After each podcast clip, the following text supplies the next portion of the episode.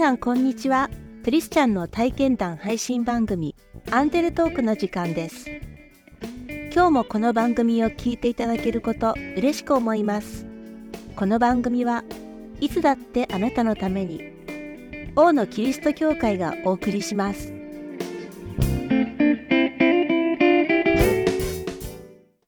Y さんは元気で明るく大きな声で冗談を言ってみんなを笑わせます。教会に Y さんがいると楽しげな大きな声がどこからか聞こえる。そんな Y さんが3年前突然体調を崩しました。それは突然にやってきました。2020年2月のことです。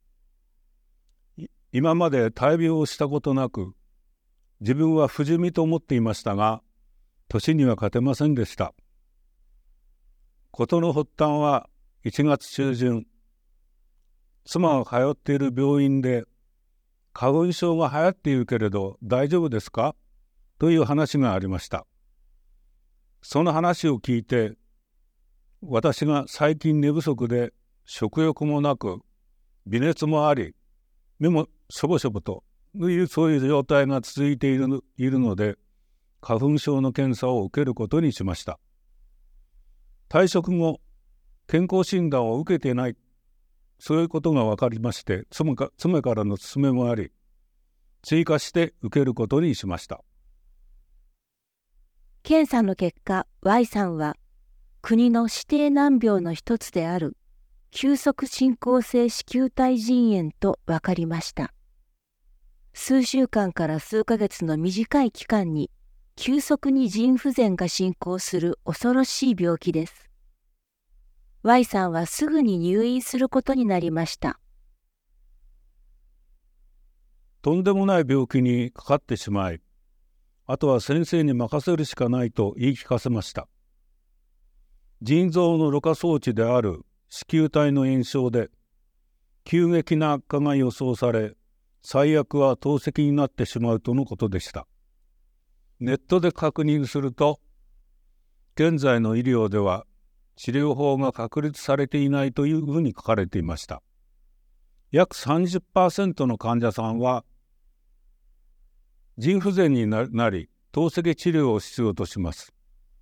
また約20%の患者さんは死に至ります。妻の健康診断を受けたらの一言で透析治療という最悪状態にならずに済みました。このまま何日かするとですね透析になるそんなことを思う思うとですね本当にあのその一言妻にとても感謝してます。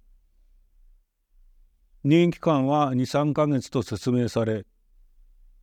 覚悟を決めました。この時に、えー、読んだ御言葉として信玄の3章5節から8節で「心を尽くして主により頼め。自分の悟りに頼るな。あなたの行くところどこにおいても主を認めよ。そうすれば主はあなたの道をまっすぐにされる。自分を知恵のあるものと思うな。主を恐れて悪から離れよ。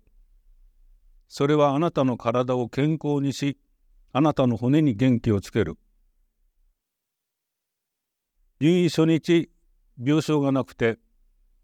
個人病棟に5日間。その後4人部屋に移りました。入院2日目に腎臓を採取腎臓の細胞を採取するんで背中から針を刺して腎臓の細胞採取をすることが実際に検査をしました。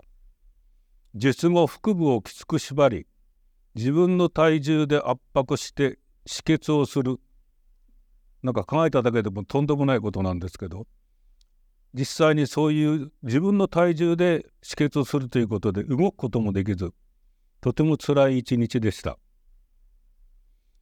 3日目に点点滴の治療が開始されました。1回の点滴に16時間を要し朝10時から真夜中の2時までかかりました寝てもいいですよと言われてもなかなか眠りにつけませんでしたお小水には薬剤が混入しているので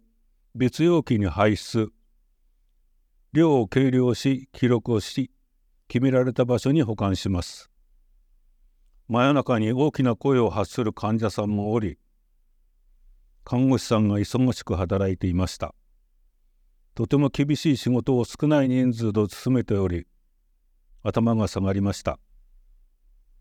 3日間の点滴治療を続け検査をした結果改善が見られたので飲み薬に切り替えました。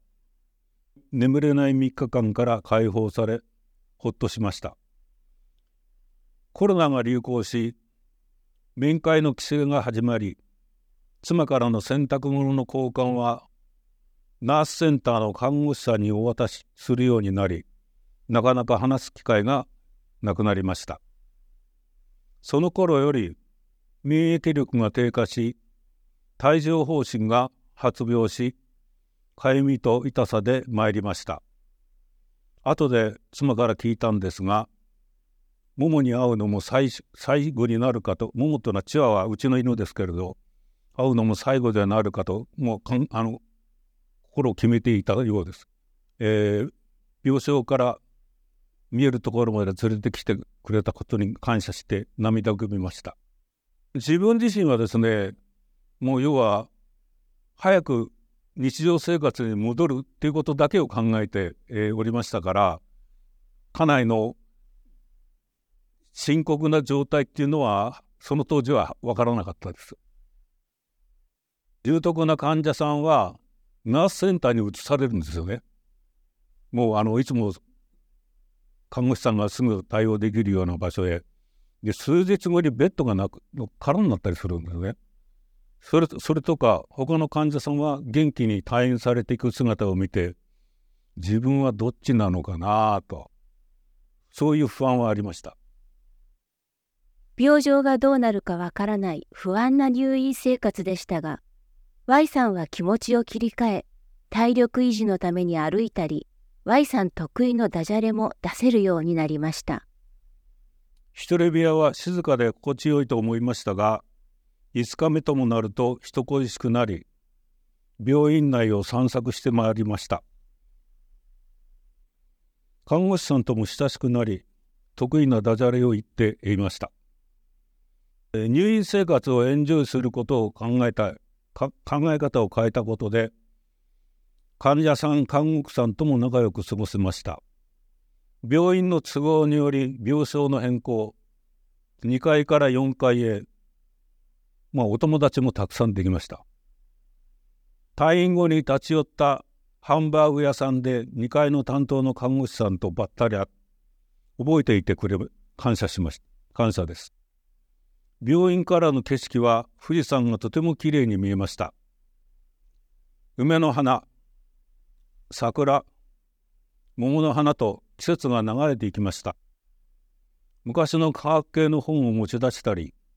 タブレットで一人将棋に興じたり自分の好きな宇宙の成り立ちについて調べてみました科学の進歩により宇宙の誕生から地球の誕生が解き明かされ鉄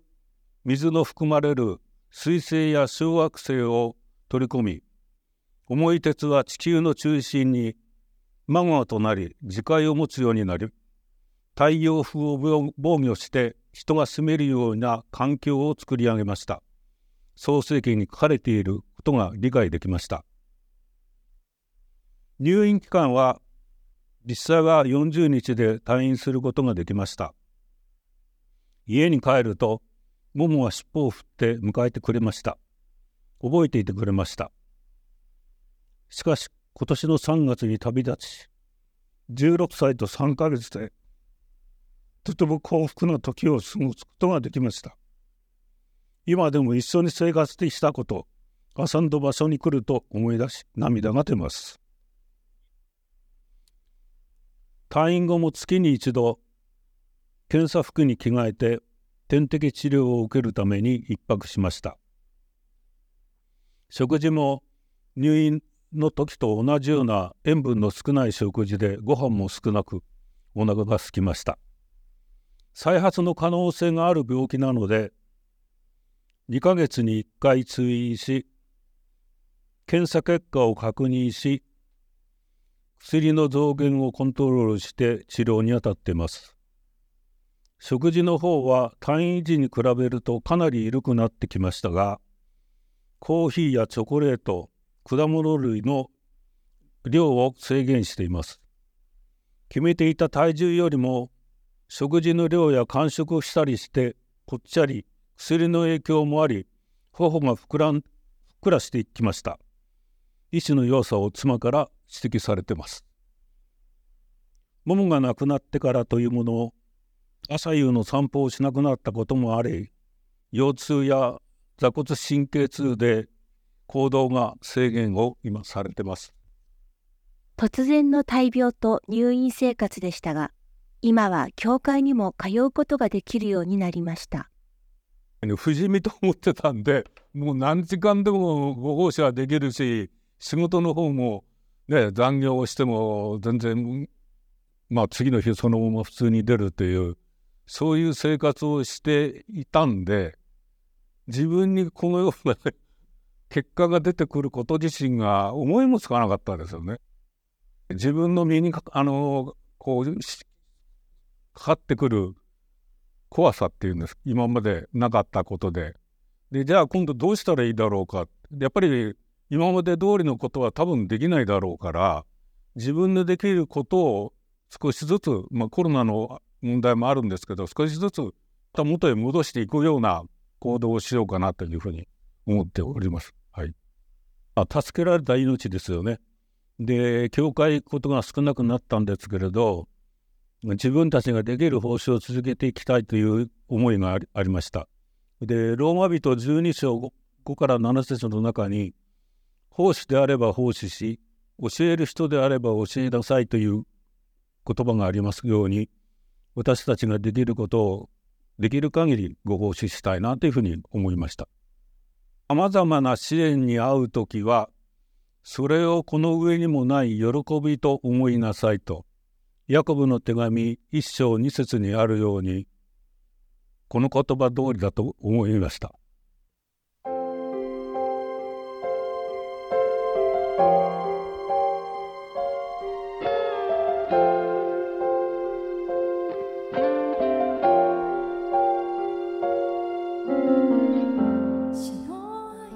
幸いにも回復を得たものの再発もありうる。そんな中で Y さんは試練を喜びとするとの聖書の約束の御言葉に励まされて、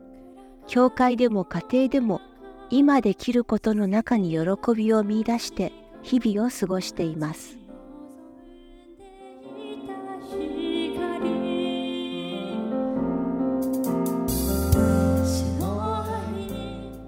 王のキリスト教会は地域に開かれたプロテスタントの教会です。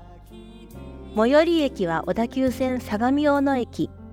北口から徒歩5分です。毎週日曜日の礼拝にぜひお出かけください。詳しくは王のキリスト教会ホームページをご覧ください。いつだってあなたのために王のキリスト教会でした。